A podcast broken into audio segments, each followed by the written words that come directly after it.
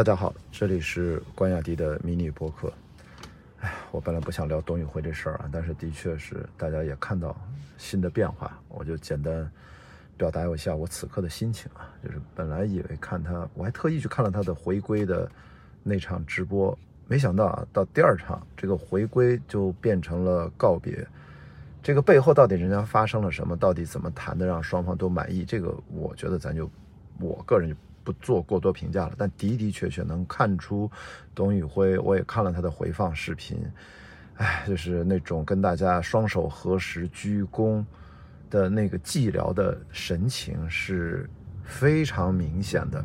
那当然会让人觉得有点心疼，但是这是他的选择，我觉得要表示一下尊重。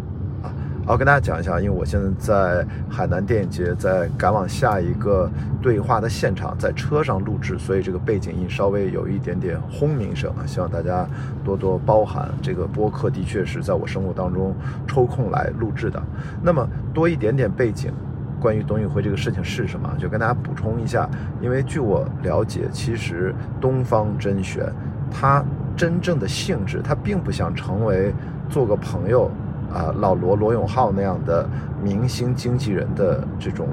常态的 MCN 公司，实际上他的野心肯定更大。他某种程度现在这个阶段呢，他有点像，比如说快手上的，哎，是快手上的小杨哥还是哪儿的小杨哥，我记不清了。就是小杨哥这种，他为什么他们利润率那么高，很赚钱，是因为他们大部分卖的都是非标品，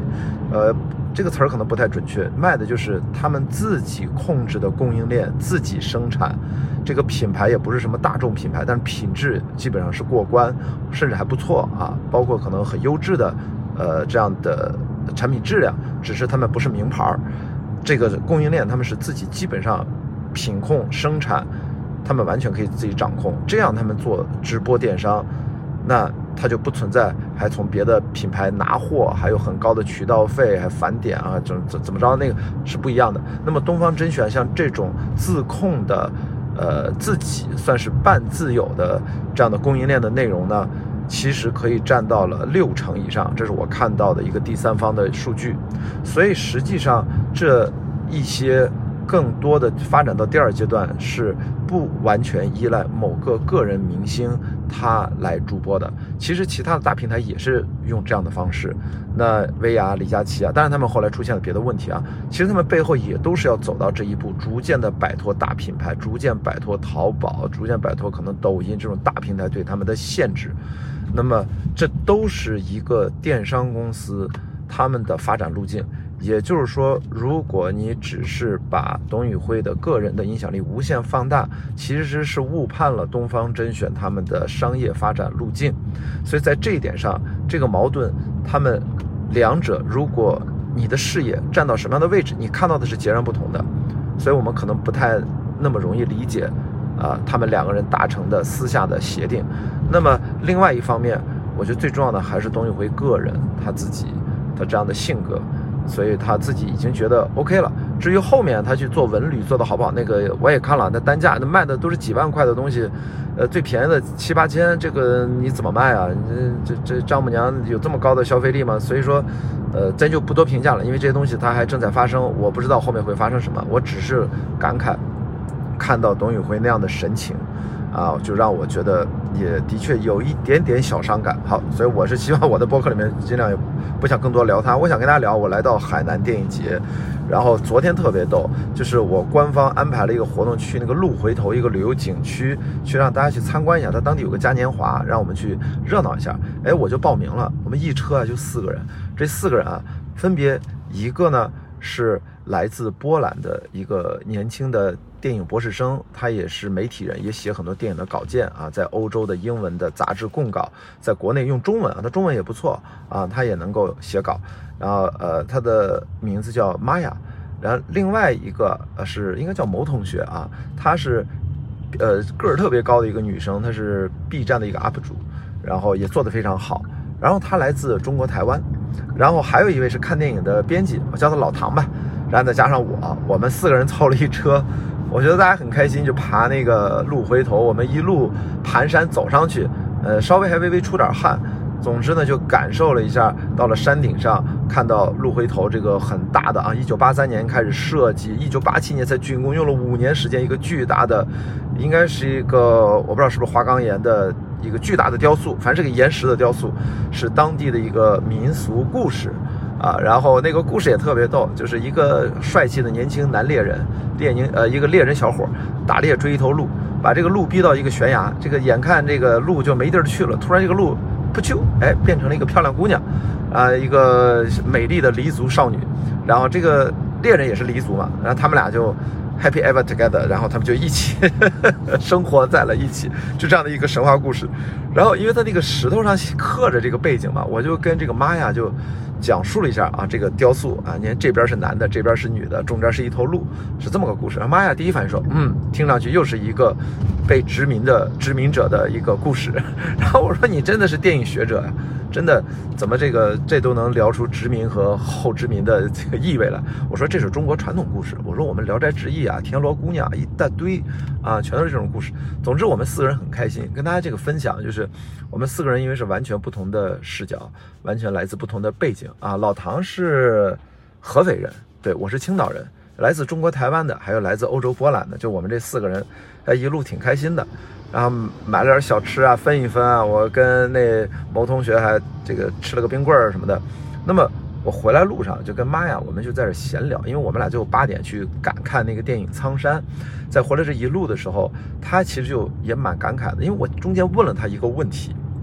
我就说你几次来中国？你因为疫情这几年来不了，今年他才七月份来的吧？去了 First 电影节啊，他研究平遥电影节啊，First 电影节等等这些事儿。我说你这次觉得中国有什么明显的变化和不同啊？跟几年前，他最早一四年他就来中国了。那么他一开始没回答上来，让我也把这事儿就忘了。就他说，哎呦，他想了半天没没想没想出来。结果呢，等到我们去看电影的路上，他突然想着说，雅迪，这个我想起来你刚才问我那个问题，我意识到有一点特别不一样。我说什么呀？他说外卖员。他说，他明显的感觉到，他路上这次看到的卖外卖员，比几年前来中国看到外卖员，他们跑得更快，他们更着急，他们骑着电动车，他们就是在上下楼梯、电梯里面，他们都是跑步的，就是非常紧张。玛雅就跟我讲说，能不能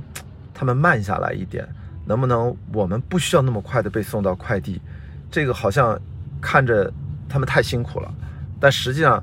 他们去所有的地方，go everywhere，but they go nowhere。他就跟我讲说，他们去到所有的地方，但是他们哪里都没有去啊，他们就是停留在这个地方，这就是他们的工作。反正我能感受到他的一点伤感啊。他，我就跟他讲，我说妈呀，你知道吗？你的这个表达其实跟我前两天发的朋友圈、发的微博，我说的一模一样。我公开的就呼吁我说，这些大平台，他们实际上是因为算法、人工智能的这样的，呃，越来越先进的算法。把这些所谓也是打工人嘛，这些骑手、这些快递员，其实是在不断的压榨，但实际上他们也没有让骑手或者让老百姓真正的受益，受益多了那么一点点是他们嘴上说，但更多的收益当然是平台，他们赚取了更多的利润啊，都是股东啊，或者说真正大企业拿走了这些利润，但实际上他并没有关心人的幸福，关心人的感受的变化。然后我们俩就聊了聊这些感触，我觉得我跟玛雅很多想法是一样，他也跟我讲，我也问他波兰现在的生活，呃，感觉怎么样？他其实也蛮感慨，他说他跟自己的父母交流，他也感觉到父母是生活在上一个时代，他出生，他是一九九三年、九二年左右出生的，他说他在波兰出生就是新时代，其实很多时候感觉跟他的父母交流蛮难的。然后说到这儿，我也就更加感慨了，就是今天我想录这个节目，就是，就是我那时候突然说了一句话，我就跟他讲，我说妈呀，你知道吗？就是。我是一九七九年出生，我活到现在四十多岁，我觉得我这一辈子，我觉得不管在未来几十年我活成啥样，我都觉得我这辈子应该是值了，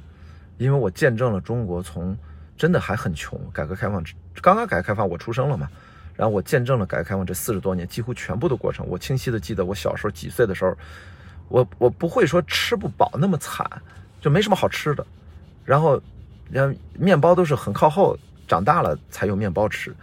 但是现在你说，你看我们在的生活改变啊，当然我说的是大城市啊。我跟他也跟他讲，我说你观察那外卖员，其实他们也不代表全部的中国。中国之大，我也跟他讲，我说你知道吗？就是还有六亿人每个月收入只有一千块钱，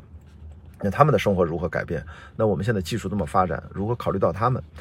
我现在想的就是，我这辈子为什么说我这一辈子值了呢？就是我如果健康生活，我还能活到再活三十年，甚至四十年，那就意味着我可能到自己六七十岁、七八十岁的时候，我说我们这辈子一定会见证整个不只是中国，全世界啊，因为技术爆炸，因为各方面生活会带来翻天覆地的变化，我们是能见证得到工业革命以来。真正的一次跟它重要性持平的一次新的技术革命，这个生产力和各方面生活和各行各业都会有翻天覆地的变化，而我们这一辈子还能见得见证得到。我就跟他类比了一下，我说我的爷爷一九零一年生人，他去世是一九八八年，他活了八十八岁。我说你想想，我爷爷这一辈子的回忆录得多么的精彩！一九零一年。再过十一年，十年，一九一一年才中华民国诞生，清朝才结束，然后再后来就开始军阀混战，再到后来他们就是各种内乱啊，中国共产党，然后开始他们的呃前期的创业工作就开始了，对吧？然后就经历了八年抗战，然后在内战，然后新中国建立，然后后面就开始进入到五十年代啊，就开始什么反右啊、三反五反啊，然后进入到六十年代，大家都知道那十年啊浩劫，咔嚓到七十年代，然后。才经历了十年浩劫，才开始了拨乱反正，进入到改革开放，到七九年才有我。我爷爷到八八年去世，你想想，我爷爷这一辈子，他这回忆录写起来，只要他脑子好使的话，这多少大事，他就是一个普通人，值得书写的一生。反过来讲，一九七九年到现在，我作为个体，我能够书写下来值得回忆的，其实这些大事件，其实我都不知道我能够写什么，我更多最多写写自己的个人经历。当然，没准换成我爷爷的角度，他的个人视角也感受不到什么。但至少他经历的年代这个变化，我觉得是明显的。从一九零一到一九七呃一九八八的变化，我觉得就目前来看是超过一九七九到二零二四年的变化的。但是如果我再活三十年呢，我觉得就说不准了。没准儿我这一生七八十年，比我爷爷那七八十年。会更精彩，但我爸也特别逗。我爸是一九四九年出生，你说他们俩多会生？一个本世纪初第一年，一个新中国建立第一年。我爸一九四九年出生，我爸这一辈子，我真觉得就真不如我跟我爷爷。我爷爷受过最苦的苦难，然后见证最多的时代的变革。而我爸呢，新中国以来，我觉得他的这个一生跟我妈最后都是下岗工人，就这一波都是我们父母这一代，大家都懂。我觉得真的是某种程度上，从精彩程度上哈，怎么说呢？就是。这不一样，你知道，我就这代人太特殊了，跟新中国一起成长这一代人，好吧？就说回来，我这一代，所以我就跟他讲，你知道吗，妈呀，我这一辈子，我觉得现在什么时候挂了，我都觉得可以接受。所以越是这种心态，我反而挂不了，我反而会很开心的、很折腾的活下去，面对后面的每一天、每一年、每一个月的新的变化。啊，包括来到海南电影节，我很开心能够来看看《鹿回头》，听一听这个民俗的传说故事，然后跟新认识的朋友去交流，我也非常开心。所以呢，啊，我前面只是插了一段董宇辉这个事儿，更多的想跟大家分享我来到海南电影节认识的新的朋友，昨天就做了一个小小的旅行的一点感受。好，这样的小故事或许给你带来一些些什么样的启发，我也不知道，你在评论区告诉我好吗？那今天的关雅迪的迷你博客就先聊这么多，我们明天再见。